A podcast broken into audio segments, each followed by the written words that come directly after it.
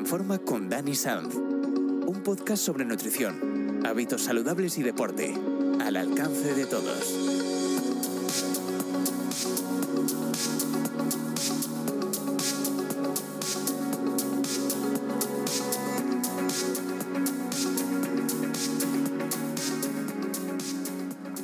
Un programa más de En Forma con Dani Sanz, nuestro, nuestro entrenador personal. Eh, muy buenas, Dani. Muy buenas, Javi, ¿qué tal? Pues mira, bien, ya volviendo un poquito a esa extraña normalidad o a esa normalidad entre comillas, parece que, se va moviendo todo un poquito más.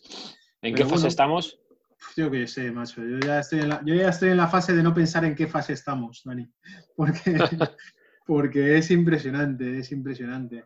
Y, no sé, pues adaptándonos un poco, ¿no? Supongo que igual que tú, adaptándonos un poco a esta, a esta, nuevas, a esta nueva rutina, ¿no? A esta nueva forma de, de, hacer las cosas, porque no nos queda más remedio. Y también, ¿por qué no ah. decirlo? Pues, pues con algo de miedo, ¿no? De, que vuelva la cosa a peor, no lo sé, no sé. ¿Tú cómo estás?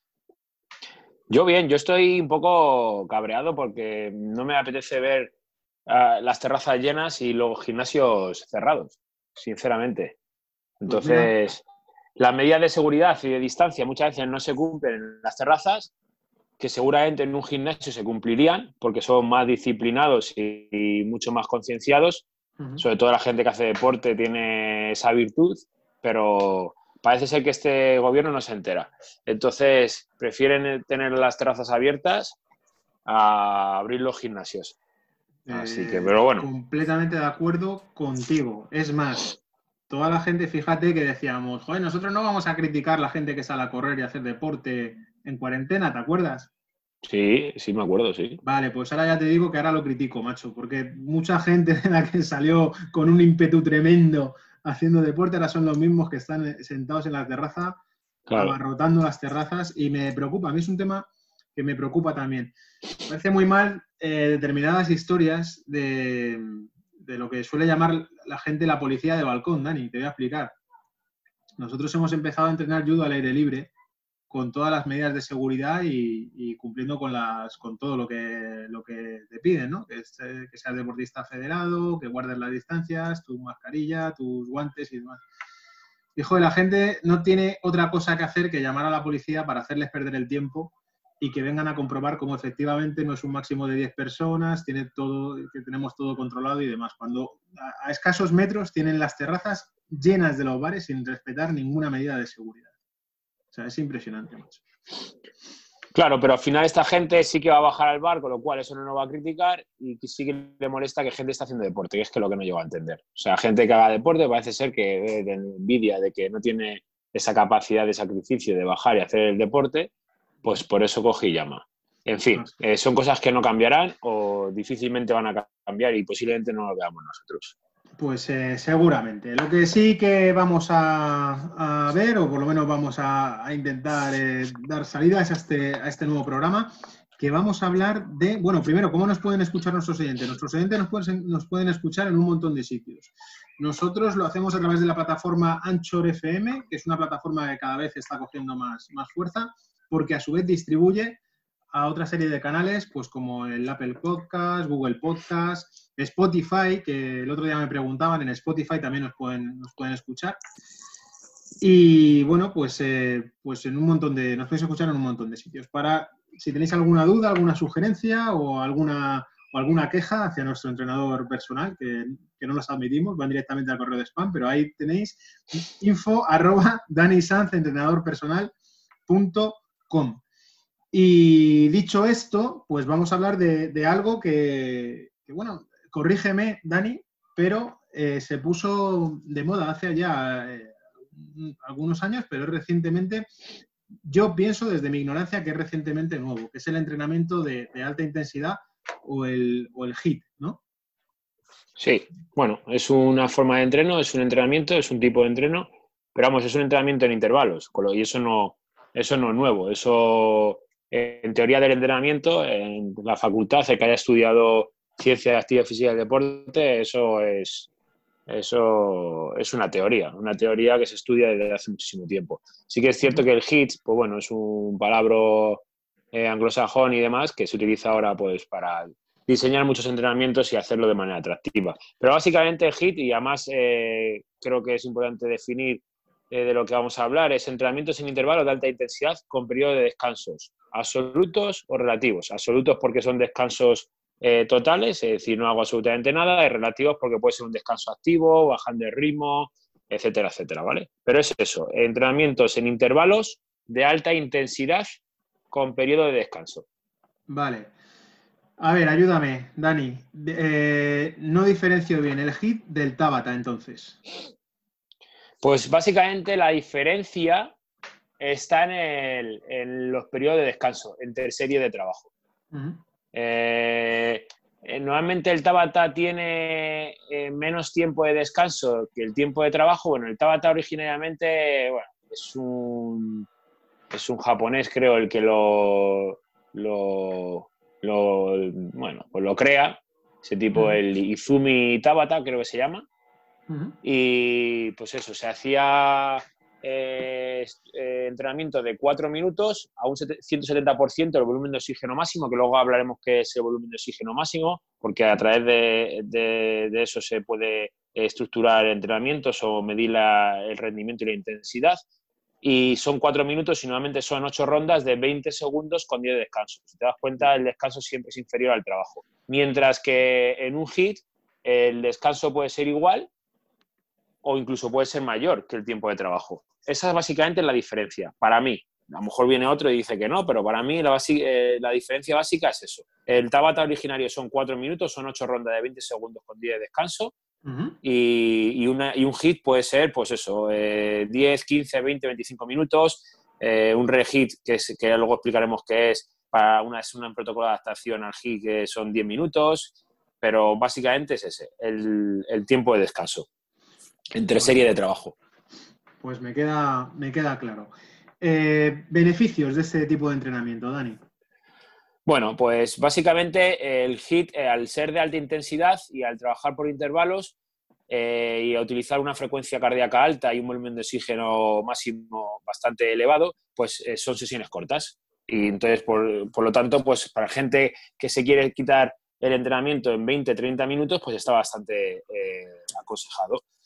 Sí es cierto que hay que tener una serie de, consideraciones a la hora de diseñar un, un entrenamiento de HIT, pero bueno, que luego hablaremos. Pero vamos, básicamente, pues beneficios, sesiones cortas y los objetivos suelen ser rápidos. Y luego, bueno, pues es un entrenamiento que con él eh, se oxida mucha glucosa y mucha grasa, es decir, que se, que se quema mucho tipo, se queda mucha grasa, con lo cual es, es eh, un entrenamiento orientado para, para pérdida de peso, se mejora el rendimiento deportivo, tiene un gran impacto metabólico. ¿Qué significa esto? Bueno, pues que se estresa el metabolismo basal, con lo cual se acelera muchísimo más esa cantidad de calorías que se quieren quemar, eh, de la que hablamos en su día y que hemos hablado en otros podcasts, que es la cantidad de calorías en reposo que tiene tu cuerpo para mantener las constantes vitales en funcionamiento, pues cuando se trabaja con este tipo de método, pues eh, al final metabólicamente eh, se, se, gana muchísimo.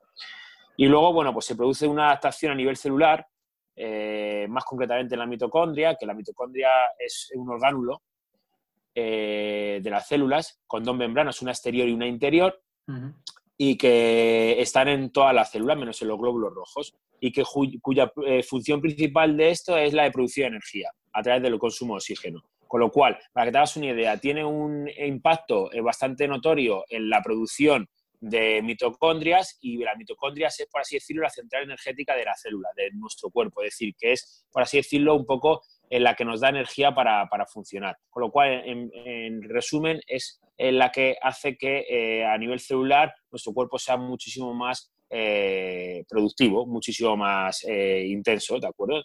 Luego mejora la capacidad aeróbica máxima, que, por ejemplo, para entrenamientos de resistencia aeróbica, eh, o sea, de capacidad aeróbica son buenas, eh, flexibilidad metabólica, que lo estuvimos hablando en su día, eh, mejora el perfil lipídico, esto tiene que ver con la grasa en la sangre, por ejemplo, con el tema del colesterol, ¿vale? Reduce el colesterol en sangre. Y bueno, también, por ejemplo, ya hablando de funciones mentales, pues el estado de ánimo también lo mejora, etcétera, etcétera, ¿vale? Entonces, bueno, en definitiva que tiene mucha relevancia en el aspecto de salud y rendimiento deportivo. Perfecto, perfecto. Eh, ¿Inconvenientes tiene alguno? Sí, sí, vamos a ver, tiene inconvenientes porque no es un entrenamiento válido para todo el mundo. Es decir, es un entrenamiento que se tiene que adaptar un poco a las necesidades de cada uno y sobre todo a las preferencias y, pues de cada del cliente en sí, ¿no? Hay gente que no está eh, dispuesto a sufrir durante 25 minutos, porque eh, uno de los aspectos más negativos que yo encuentro en esto es el, esfuerzo que genera o que requiere este tipo de entrenamientos, ¿vale? Es un esfuerzo personal, es eh, una capacidad de sacrificio que posiblemente haya gente pues, que no esté dispuesto a, soportar o que no le guste. Yo, por ejemplo, tengo clientes que las sesiones tienen que ser mucho menos cañeras y hay otros clientes que le gustan que le den caña, que la sensación de esta de sentirse agotado o fatigado o llegar eh, eh, con un déficit de oxígeno en la serie le mola y hay gente que se agobia y entonces no está preparada y hay gente que no está preparada ni ahora ni dentro de cinco años, ¿vale? Aunque hagas un periodo de adaptación. Entonces, ¿qué es lo que pasa? Que al ser intervalos de alta intensidad, pues te genera un déficit de, oxígeno, entonces, bueno, pues la respiración se agita, la frecuencia cardíaca se eleva y hay gente que no está acostumbrada a ese tipo de sensaciones corporales y le puede agobiar, con lo cual, básicamente, uno de los grandes inconvenientes que tiene el esfuerzo personal que genera ese tipo de entrenamiento y el sacrificio que supone, ¿de acuerdo? Y luego, pues, al, este, claro, entonces, y esto a su vez genera, pues eso, eh, poca adherencia. Y las adherencias, en fin, es lo que te estoy diciendo. Una adherencia en un, tipo de entrenamiento es importante para un entrenador porque eso hace que tú quieras seguir a eh, eh, seguir entrenando. Es decir, la adherencia de un entrenamiento a otro hace que sumas entrenamientos y que al final crees una rutina deportiva. Si no haces un entrenamiento que apetitoso para el cliente, al final lo que haces es que el cliente abandone antes de tiempo. Entonces, esa adherencia de la que un entrenador personal tiene que estar siempre muy pendiente, este tipo de entrenamientos no vale para todo el mundo, con lo cual hay veces que genera poca adherencia. Ojo, hay gente que, a que le eh, surte el, efecto contrario, pero hay que verlo, hay que, hay que valorar eh, el estado eh, físico del cliente el estado mental, la capacidad que tenga de sacrificio y de esfuerzo personal. Y, bueno, y luego otra de las impact, otro de, de, los inconvenientes que puede tener es que eh, en términos de recuperación es un trabajo mucho más costoso porque la fatiga es mucho más alta, ¿vale? Y luego el impacto articular que pueda tener. Se utilizan entrenamientos eh, con alta intensidad, pues yo que sé, una eh, sentadilla con salto o, o en cinta eh, por ejemplo, hacemos, eh, si hacemos en cinta, hacemos sprint eh, de 30, 35, 40 segundos, con lo cual el impacto articular es mayor. No es lo mismo ir andando que ir corriendo a una velocidad de 17, 18 kilómetros por hora, que eso supone un impacto articular mucho más alto. Si luego no, tienes técnica, pues ojo, eso hay que tenerlo en cuenta. Entonces, bueno, eso es un poco también una de las cosas que, hay que valorar cuando se diseña un entrenamiento de HIT y sobre todo que tenga una condición física de base. Es decir, si no tengo tono muscular, si no he hecho nunca ejercicio, pues voy a empezar con un acondicionamiento físico para ganar tono muscular y para generar una, eh, capacidad eh, aeróbica y luego ya veremos si entramos o no entramos en el HIT. Tiene muchos beneficios, pero hay que controlarlos. Perfecto, me queda, claro también. Eh, la sesión de HIT, ¿cuánto tiempo debe durar debido a, esa exigencia que planteas?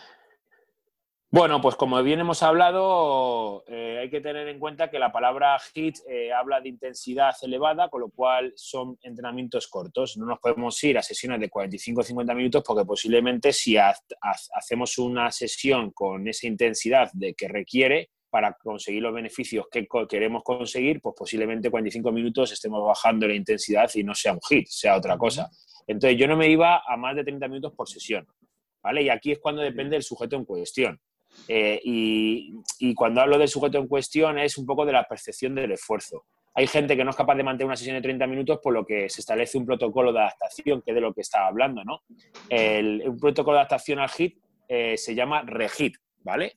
Eh, le ponemos una RE delante y entonces eso es una adaptación a lo que es un HIT. Entonces yo si te pongo un ejemplo que son, por ejemplo, 2-3 minutos en la elíptica, entre un esfuerzo percibido. Si, por ejemplo, cuando hablo de un esfuerzo percibido es que yo al cliente le digo, vamos a, escalar el esfuerzo que tú percibes eh, del 1 al 10, siendo 10 el máximo esfuerzo, es decir, no puedes más, y 1 el menos, ¿vale? Entonces, por ejemplo, si yo le digo al cliente 2-3 minutos de elíptica con un esfuerzo percibido de 5 sobre 10, y luego 20 segundos a un esfuerzo máximo, ¿de acuerdo? Es decir, que en esos tres minutos, 20 segundos le damos a toda caña. Y esto lo repetimos tres veces y ahí es donde subamos 10 minutos, ¿no? Bueno, pues eso lo hacemos tres veces al día. Por ejemplo, hay gente que no es capaz de hacer 30 minutos, pero sí es capaz de hacer 10 minutos. Con lo cual yo le digo, vamos a hacer un protocolo de adaptación a ese hit. Vamos a hacer tres entrenamientos de 10 minutos. Lo que hacemos es 3 minutos, tres series eh, a una intensidad de 5 sobre 10, que es estoy agitado pero no demasiado. Los últimos 20 segundos de esos 3 minutos los hago a tope, es decir, esfuerzo percibido de 9 sobre 10 descanso y lo hago durante tres veces. Eso van a sumar 10 minutos. 10 minutos es un entrenamiento que está casi todo el mundo capacitado para soportar, ¿vale? Entonces, por ejemplo, ahí estamos hablando de que el entrenamiento puede durar o bien 30 minutos o bien 10 minutos, ¿vale? O 20 minutos o 25, depende de, ¿vale? ¿Para qué? Eh, Dani, ¿me oyes? Sí, sí, te escucho, te escucho perfectamente. Vale. Importante esa percepción, ¿no? No solamente no solamente de cara a, las sensaciones que pueda tener la persona que está entrenando, sino de cara a conocimiento del entrenador. Yo cuando he entrenado contigo, pues eh, siempre has estado súper pendiente de esas, precisamente de esas sensaciones, ¿verdad? De esas señales que nos dice si nuestro cuerpo va bien o va al límite o tal. Quizá este entrenamiento sea un poco delicado también en ese sentido, ¿verdad? Claro, es un entrenamiento que tiene muchos beneficios, pero por así decirlo, entrenamos rápido, entrenamos en sesiones cortas y hay que ser eh, muy cuidadoso en la ejecución del mismo. Entonces, vosotros muchas veces no transmitís lo que sentís. Ponéis caras, eh, eh, hacéis gestos, la respiración se agita y no sois capaces de percibirlo.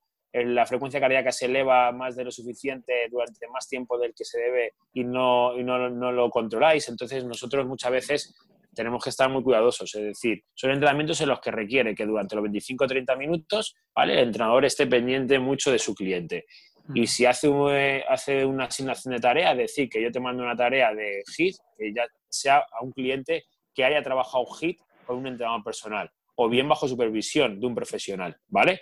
Y luego, una vez que ya sepa cómo se tiene que trabajar, le puede mandar entrenamientos de HIT para que haga él solo, ¿de acuerdo? cuando ya sepas que tiene una técnica eh, eh, relativa, que ya controla un poco eh, su percepción del esfuerzo y demás. Bueno, es que todo esto es un mundo, ¿vale? Porque yo, por ejemplo, para realizar un hit, yo lo que hago es valorar cuál es el, estado de este cliente. Lo bueno sería hacer una prueba de esfuerzo. Y una prueba de esfuerzo, cuando se hace una prueba de esfuerzo, por así decirlo, es un chequeo.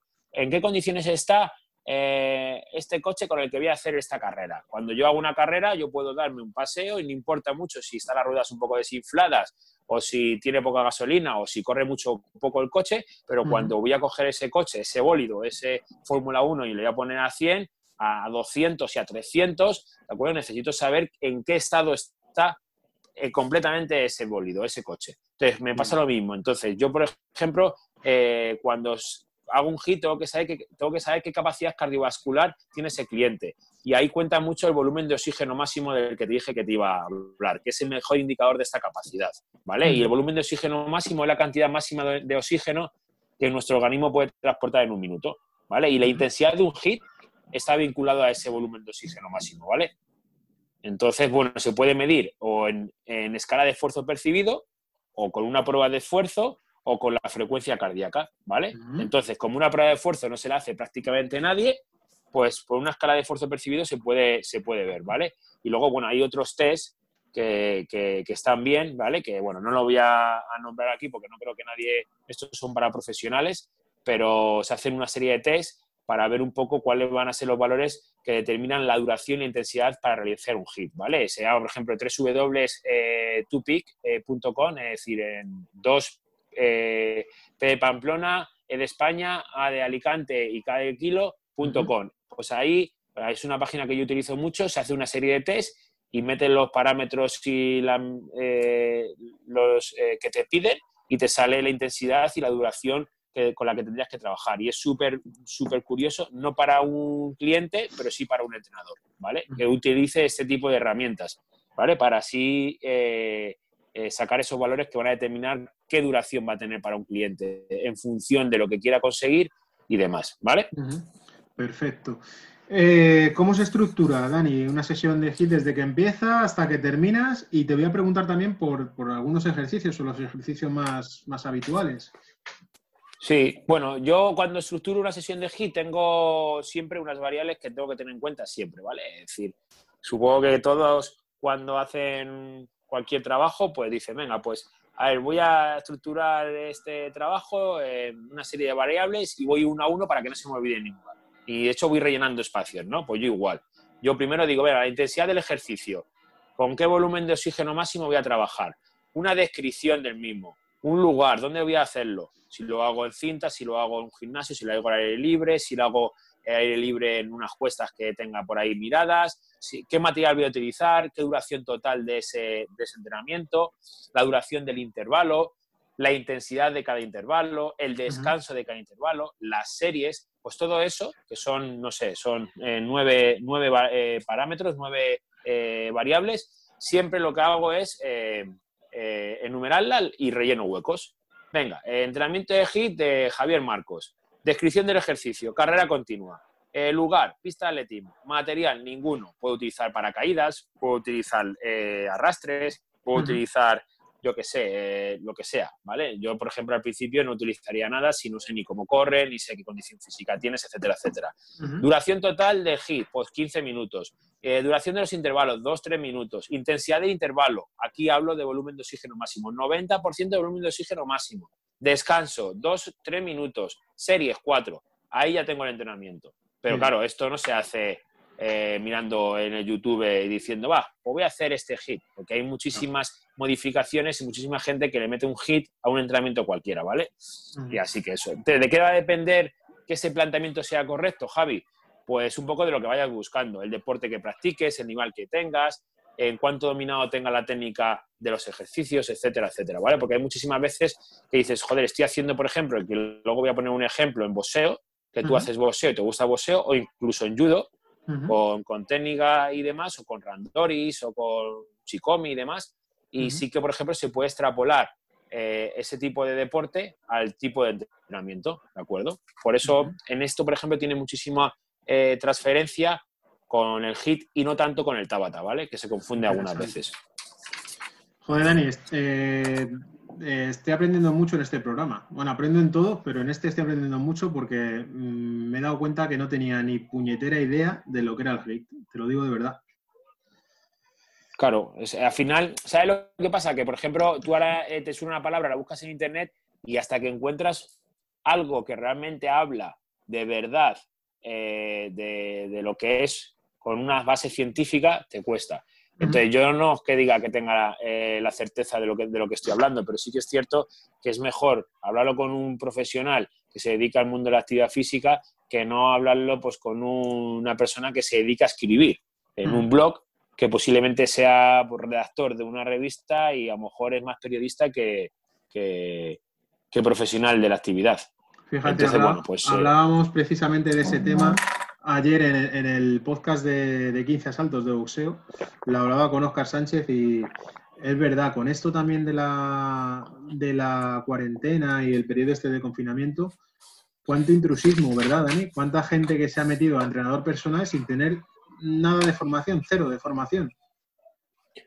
Pues, pero es que esto es la hostia, porque yo es mi lucha, o sea, que regulen este tipo de, de profesión es que, es que yo lo llevo diciendo, eh, yo llevo en el mundo de la actividad física desde el 99, 98, 99. Y yo llevo diciéndolo desde que entré en la carrera, y diciendo, vamos a ver, que es que se tiene que regular esta actividad esta, profesional. Es decir, al igual que nadie puede coger y meterse en un quirófano por muchos eh, cursos que haga online o por mucha eh, formación que haya tenido por su cuenta, y se tiene que de una manera regular, pues también se tiene que regular de esta manera eh, este tipo de actividad, que al final estamos trabajando con salud de las personas. Es decir, hay gente que coge y porque tiene un buen físico, porque lleva entrenando toda la vida en un gimnasio y sabe cómo se realizan las rutinas eh, para ganar masa muscular y demás, y porque sabe de nutrición, porque evidentemente pues, lleva toda la vida cuidándose, o sabe de suplementación, porque lleva toda la vida siendo usuario de suplementación, ya se cree con el derecho de poder instruir y formar a otras personas para ganarse un dinero.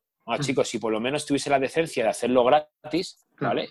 porque mm. te crees con la humildad de, decir, no soy un profesional de esto y yo lo que hago es pues, intentar ayudar en la medida de lo posible, pero no encima generes un eh, eh, beneficio económico y muchas de las veces sin declarar absolutamente nada, que eso es otra de las cosas. Entonces también es un problema. Yo estoy dado de alta como autónomo, como empresa, yo declaro todos los trimestres mi actividad, mi beneficio, mi no sé qué, tengo mi seguro de responsabilidad civil, eh, tengo mis, es decir, todo lo que se tiene que hacer para poder ejercer eh, eh, de manera fiable una, profesión. Pues esta gente no. Entonces, bueno, básicamente es lo que tú estuviste hablando otro día con, con Oscar, que os escuché. Sí, lo que pasa es que como esto, como el tema además es el de este programa es el hit y pues el hit sí que es verdad, pues que es una cosa, es una cosa que, que está de moda, ¿no? Está muy, muy de moda. Y, yo creo que pues eh, mucha gente mete la pata poniéndose delante del, móvil o delante del ordenador intentando hacer como que sabe mucho y no sabe mucho y, que, juegan con la salud de las personas, igual por una cuestión simplemente de, de ego, ¿sabes? No sé. Sí, habría, que darle, habría que darle una vuelta. el tema del HIT, eh, ¿cuántas veces se podría entrenar a la semana? Bueno, eso pues va a depender. No me atrevería a decirte un número exacto porque va a depender. O sea, hay gente que me dice, pero ¿cuántas veces puedo realizar este tipo de entrenamiento? ¿Cuántas veces puedo, eh, puedo hacer este tipo de, cuando hicimos lo de los retos? hay gente que, por ejemplo, el reto detox, que le encantó. Oye, ¿esto lo puedo hacer eh, siempre? Oye, ¿esto puedo hacer?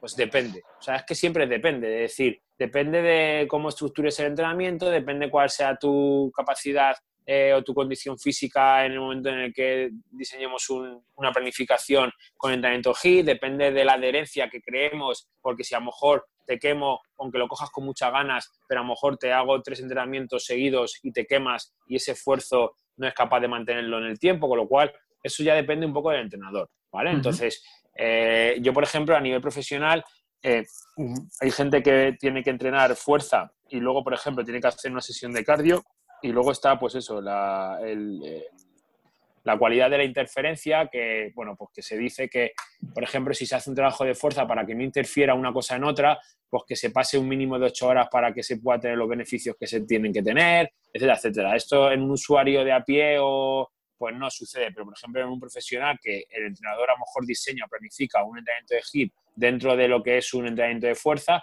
pues no hacerlo seguido para que pues eh, no interfiera una cosa en la otra, etcétera, etcétera, y tenga sus beneficios. Entonces, si no hay más cojones, pues para que sea concurrente y demás, pues yo siempre recomiendo que si tienen que hacer una doble sesión en el día, que pasen 6-7 horas entre una y otra, ¿vale? Pero luego, ¿cuántas veces a la semana? Pues depende, pueden ser dos, pueden ser tres, en un caso excepcional puede ser cuatro, pero es que va a depender mucho de, la condición física. Con lo cual, lo mejor es que se pongan en manos de un profesional y que se deje asesorar. Perfecto. Por último, Dani, eh, ¿qué alimentación debería seguir si, si practico el entrenamiento HIT habitualmente? Bueno, pues yo siempre, esto es un poco común para todo, ¿no? Pero bueno, también es cierto que la única diferencia que va a haber entre el antes y el después no hay prácticamente diferencia, pero sí que durante el durante, ¿de acuerdo? Yo siempre cuando digo qué alimentación tengo, lo puedo, yo siempre lo, estructuro o en tres subgrupos, que es el antes, el durante y el después. El antes ya hablo del antes muy inmediato, ¿vale? Porque cuando, por ejemplo, hacemos un entrenamiento, nos estamos preparando para una carrera un maratón o tal, el antes estamos hablando de que tiene que ser, uff, mucho más para atrás de lo que podría ser un entrenamiento de HIT, ¿vale? Yo siempre digo que comer entre una y tres horas antes de empezar los, ejercicios es súper importante y que esta dieta, pues, que esté un poco eh, eh, prevista de carbohidrato de bajo índice glucémico, que eso, que eso lo, lo, estuvimos hablando, de, un índice glucémico bajo o moderado, eh, que debe ser bajo en grasas y fibras, para así por así decirlo retrasar la digestión y que no haya molestias o problemas gastrointestinales durante el entrenamiento, ¿de acuerdo? Eso es importante.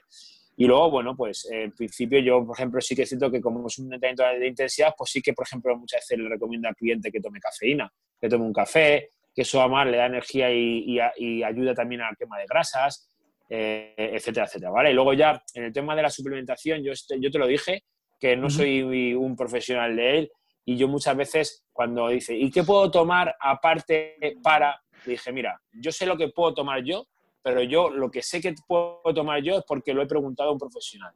yo si un día queréis hablar de suplementación, que a lo mejor hay gente que le interesa hablar de suplementación y que hablemos de suplementación, traeremos un profesional incluso profesional es el que yo eh, eh, consulto para que hable de él.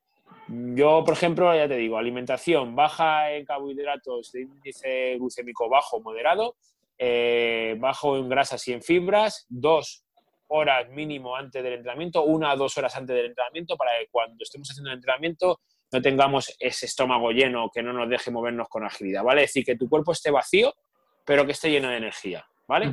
Luego, el durante.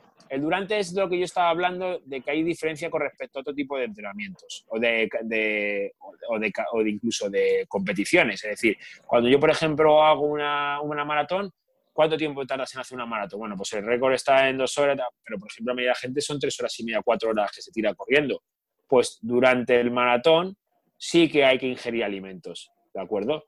Pero aquí, por ejemplo, que es un entrenamiento corto, no es necesario ingerir alimentos. Lo que sí que es necesario es hidratarse. Eso te iba a preguntar, eso te iba a preguntar. ¿Y la forma de hidratarnos cómo? Porque a veces nos agarramos al bidón, macho, como si fuesen a prohibir el agua al día siguiente y la No, vamos a ver, siempre, ¿vale? Lo que no puede ser empachar de agua.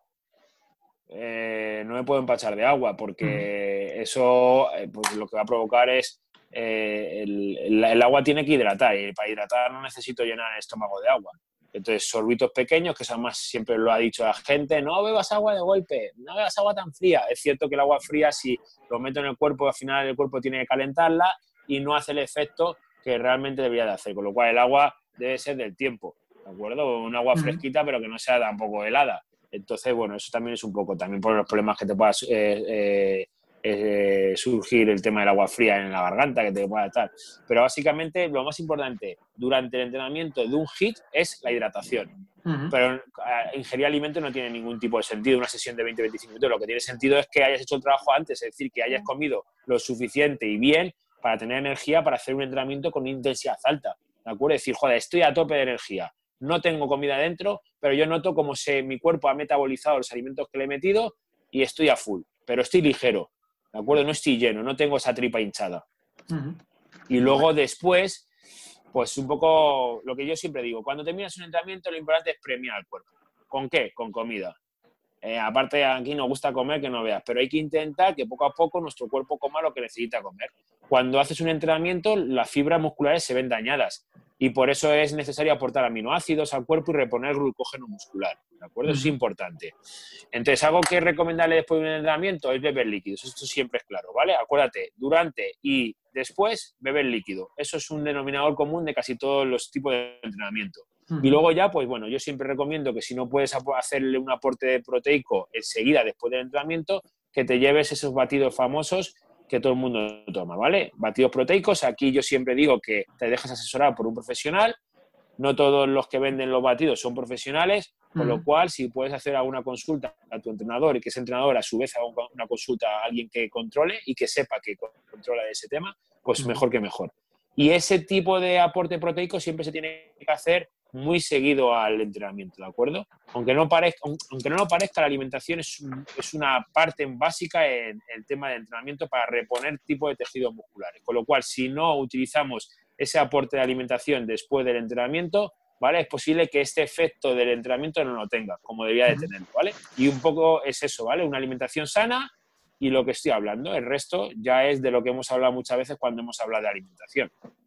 Perfecto, Dani, yo creo que ha quedado muy clarito el tema, el tema del hit. A mí me ha resuelto mm, bastantes dudas y me ha sacado de, errores que tenía en la cabeza y me las has despejado totalmente en este, en este podcast. Y... Pues me alegro, me alegro, mucho. Espero que a los oyentes les haya pasado lo mismo. Te lo digo sinceramente. Los oyentes, Dani, a ver, vamos a ver una cosa, porque tú eres un tío muy humilde, muy modesto, incluso te enfadas cuando te pregunto por, tus, por tu negocio y demás, pero joder, vamos a, vamos a venderlo también, ¿no? Vamos a ver, quien quiera entrenar con, con Dani, ¿cómo lo puede hacer ahora? Bueno, pues ahora hasta que esto pase y veamos cómo sucede y acontece lo, el tema de las fases, de, sobre, no sobre todo de las fases, porque yo las fases, si te, si, te, si te soy sincero, me los paso por ahí, ¿vale? Porque yo al final lo que utilizo para esto es el sentido común. A mí, por mucho que me cojan y me digan que el 22 de junio esto ya vuelve a la normalidad completa, bueno, la normalidad completa volverá cuando eh, durante dos, tres, cuatro, cinco meses no vaya nadie al hospital con eh, con el virus eh, COVID-19 y que hay una vacuna que pueda curar esto, ¿vale? Estoy completamente de acuerdo contigo. Claro, es que el 22 de junio ya vale todo, ¿no? No, no vale todo. Hay que mantener unas medidas de seguridad, de higiene, eh, que, aseguren el bienestar y del cliente y de mis trabajadores y tanto mías. Y a partir de ahí, bueno, de momento, ¿qué es lo que hago? Entrenos a domicilios. Eh, ¿Por qué? Porque es lo que más eh, fiabilidad me da a la hora de mantener esas seguridades de las que te hablo. Yo utilizo el chaleco, entonces cuando hago un entrenamiento a domicilio, el chaleco lo utiliza solamente el cliente y, después de uso de ese cliente va a la lavadora con un producto para desinfección, incluso después del uso se hace un, eh, se pulveriza con otro producto especial y luego el cliente pues puede usar las duchas porque son las suyas y el entorno es el suyo y el cliente que y el entrenador que va allí lo utiliza con mascarillas, con una pantalla protectora, con guantes, hace toda la medida de seguridad y sobre todo lo que yo ahora mismo recomiendo a los clientes es que se hagan entrenamientos online, ¿vale? Personales pero online. ¿Qué tiene? Eh, la misma eh, eh, fiabilidad que un entrenamiento presencial. ¿Por qué? Porque que si yo lo llevo haciendo mucho tiempo, es decir, es que no es porque es que haya surgido a raíz del confinamiento, sino que es que yo llevo mucho tiempo haciendo entrenamientos personales porque online, porque yo tengo clientes que no están en la misma ciudad en la que resido. Y llevo trabajando con entrenamientos personales online por, videoconferencia eh, casi 15 años. Gente mm. que no está viviendo aquí y que incluso en del extranjero y, tengo lo, y tiene los mismos beneficios. Con lo cual yo es lo que a día de hoy recomiendo, ¿vale? Porque es lo que más fiabilidad nos da a todos. Sí, más, más seguridad y sobre todo que nos puede dar una continuidad y, muy cómoda. ahí cada uno desde casa pues puede, puede entrenar. Pero es que, por ejemplo, yo con clientes que estoy haciendo entrenamientos online, Javi, eh, entreno incluso los meses de verano. ¿Por qué? Pues porque los meses de verano que siempre se hace el separón, porque bueno, me da esa punta del gimnasio porque voy a estar un mes y medio fuera o porque es que ahora tengo a los niños y como no tienen colegio no puedo seguir entrenando porque no tengo espacio suficiente en tiempo para poder entrenar. No, no te preocupes, seguimos entrenando. No tienes una hora cuando estás de vacaciones y muchas veces te bajas a lo mejor a andar o a correr por la playa. Bueno, pues llévate la tablet en la playa que vamos a hacer un entrenamiento a aire libre. ¿Qué, ¿Qué, material necesitamos? No necesitamos nada. O necesitamos unas mancuernas. ¿Te las puedo llevar? Sí, sí, claro. Yo bajo de la playa, del apartamento, me voy a la playa y ahí entreno.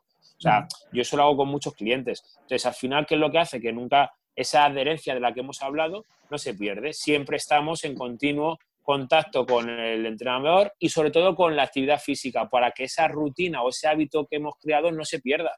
Si yo tengo un hábito de beber dos litros y medio de agua al día, que me ha conseguido un montón conseguirlo, y de pronto y porrazo durante ese mes de, por así, descanso, por así decirlo, de descanso, dejamos de beber esos dos litros y medio de agua, pues al final volvemos otra vez a empezar de cero. Y eso es lo que no quiero que suceda. Y eso es lo que el cliente debe entender. Por eso el entrenamiento online es bueno para eso. Pues eh, desde aquí eh, lo recomendamos, el entrenamiento online. Y yo personalmente recomiendo el entrenamiento online con Dani, con Dani Sanz. Eh, tienes también un servicio de asesoramiento nutricional, Dani, precisamente para esos buenos hábitos, ¿verdad? Para conseguir los buenos hábitos alimenticios.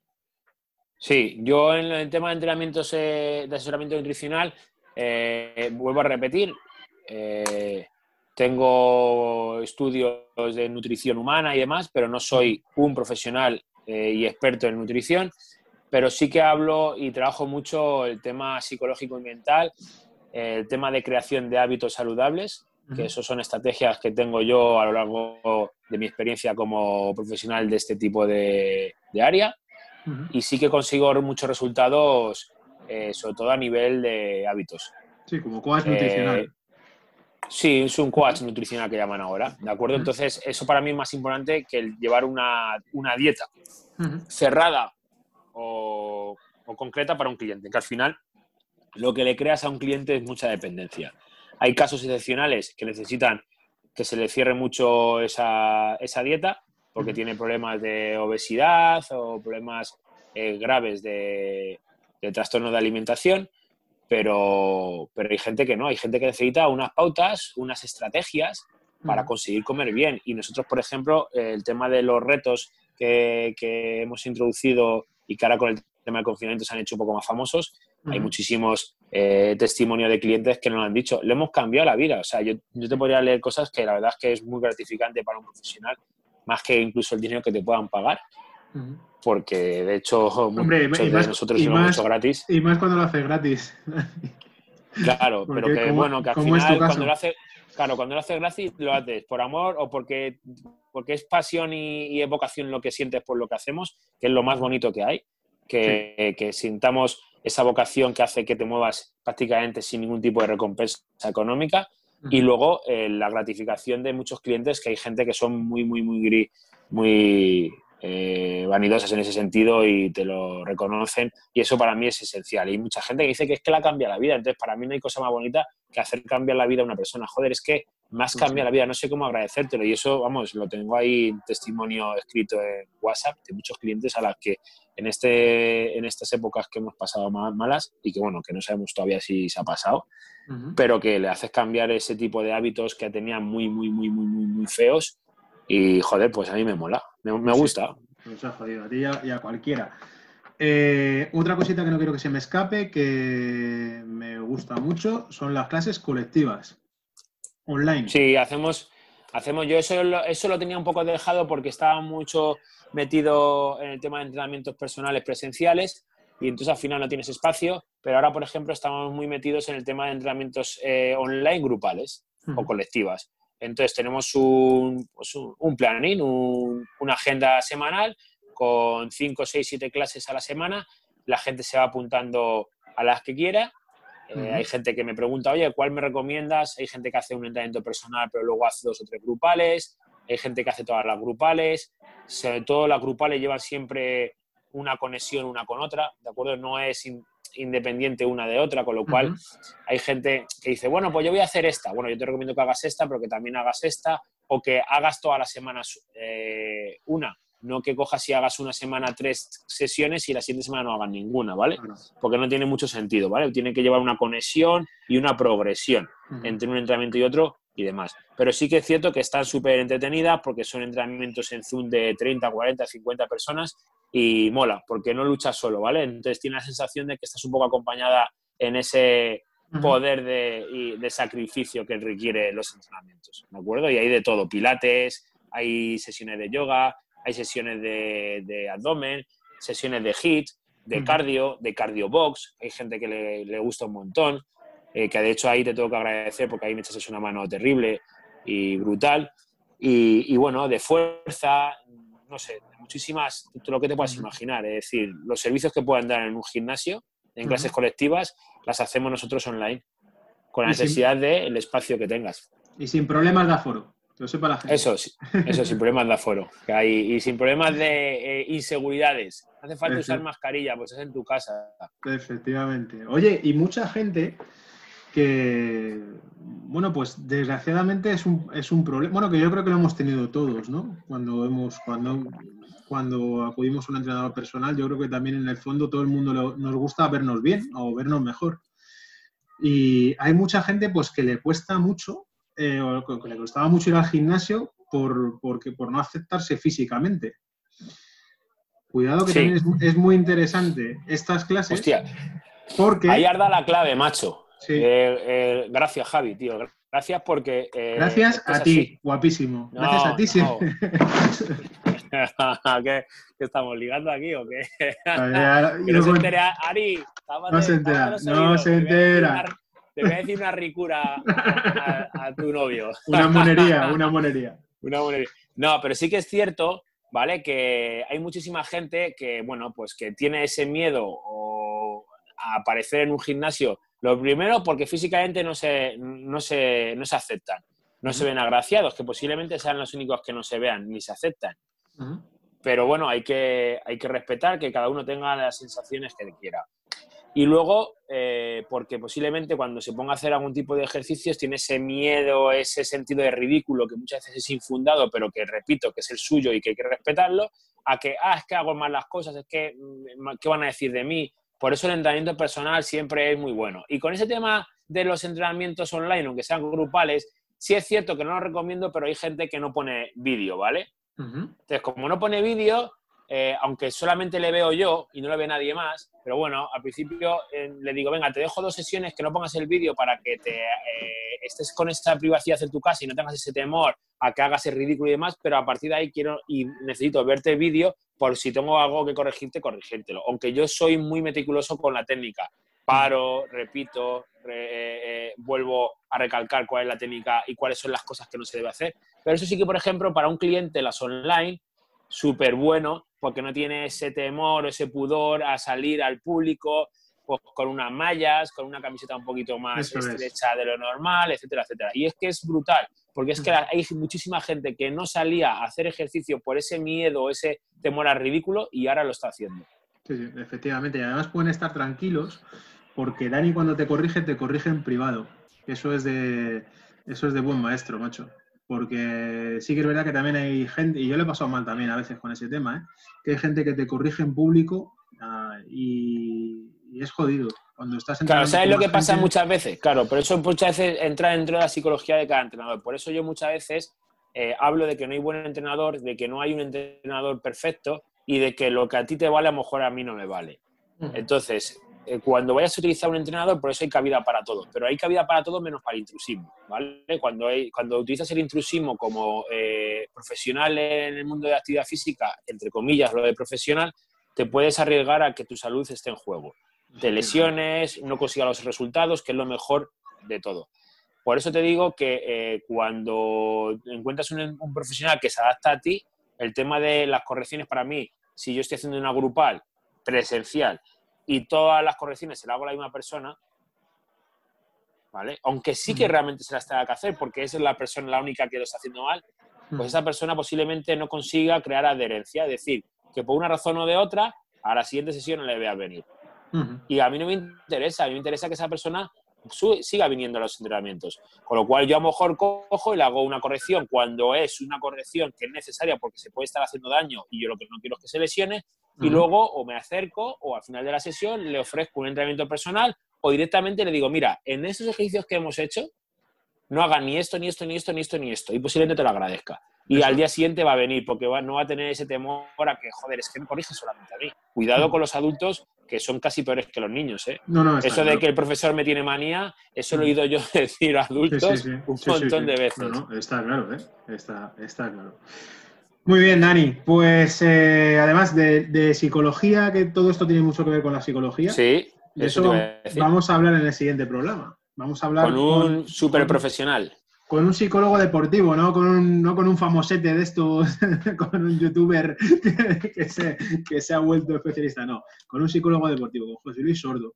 Y vamos a hablar de todo este tema. Qué bueno, muchas ganas tengo, ¿eh? Sí, sí, además un tío, un tío 10 también, majísimo, macho, majísimo. Bueno, los oyentes, eh, queridos oyentes, eh, para contactar con Dani Sanz, info arroba Dani Sanz, entrenadorpersonal.com o al teléfono móvil, al WhatsApp. Siempre os digo que por favor que le llaméis en horario, en horas de descanso a ser posible, la siesta, que es cuando, cuando más os lo, os lo va a agradecer. El teléfono 609 90 47 59. 609 90 47 59. Y desde ya podéis dejarnos en info arroba las preguntas que tengáis para, el psicólogo deportivo, para, para, José Luis Sordo, que le vamos a preparar una encerrona guapa, ¿verdad? Sí, sí, sí, sí. Ahí yo estoy ya maquinando. Sí, sí, sí, no, pero vamos, no, le, vamos a pillar, ¿eh? Este tío sabe lo que no está escrito. Bueno, tú le conoces más, pero yo le sigo y, le pillamos. Alguna broma hay que gastarle, de todas formas. le, pillamos como sea. Muy bien, además no. Oye, muchas gracias. No, gracias a ti, de verdad. Un, programa muy chulo y bueno, pues hasta la semana que viene. Hasta la semana que viene.